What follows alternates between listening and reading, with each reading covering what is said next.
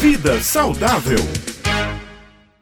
Olá, ouvintes do Jornal Estadual. Aqui é o Dr. Alan Lúcio e eu convido vocês para mais uma edição da nossa coluna Vida Saudável. Bom, hoje eu quero falar especialmente para os meus amigos, para as minhas amigas diabéticas, diabéticos e também para você que tem é, por desejo perder peso. É, a gente sabe que existe o tripé de tratamento da diabetes e também, claro, para ajudar a perder peso, que é a atividade física, que é a dieta e também, claro, algumas medicações medicações que ajudam no processo, principalmente na diabetes, que muitas vezes a medicação faz toda a diferença no sucesso do tratamento, tá? Mas o que a gente precisa lembrar, pessoal, é exatamente em relação à dieta, tá? E cuidado com os açúcares. Ah, eu sei, eu sei que você já sabe que aquele açúcar, ele faz mal e que você já tirou o açúcar do suco, já tirou o açúcar do cafezinho, tá tentando aos poucos introduzir o adoçante na sua vida, mas o que eu queria lembrar para vocês é sobre aqueles açúcares que nem sempre estão tão visíveis aos nossos olhos. Você sabia que existem açúcares que não são doces?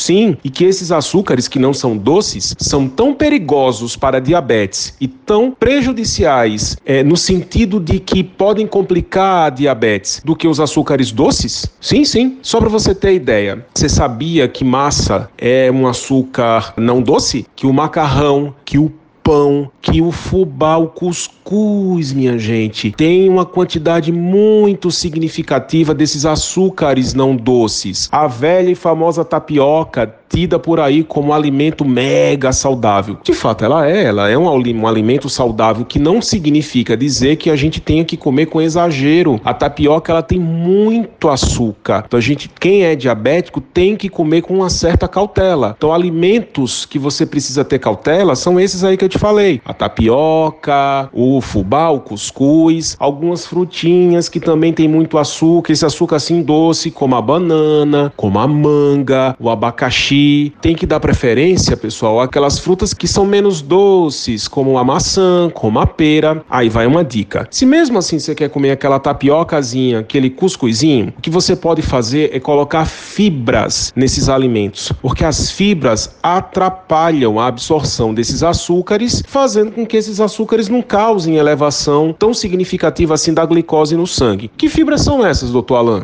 Olha, você pode colocar chia, você pode colocar linhaça, você pode colocar até mesmo um pouco de aveia. É, no caso específico da tapioca, você pode até trocar pela crepioca ou pela omelete, que você tira um pouco da goma, né, que é cheia desse açúcar não doce, e aí você acaba colocando o ovo tá? Na próxima semana nós voltamos com mais dicas sobre vida saudável. Um abraço, pessoal!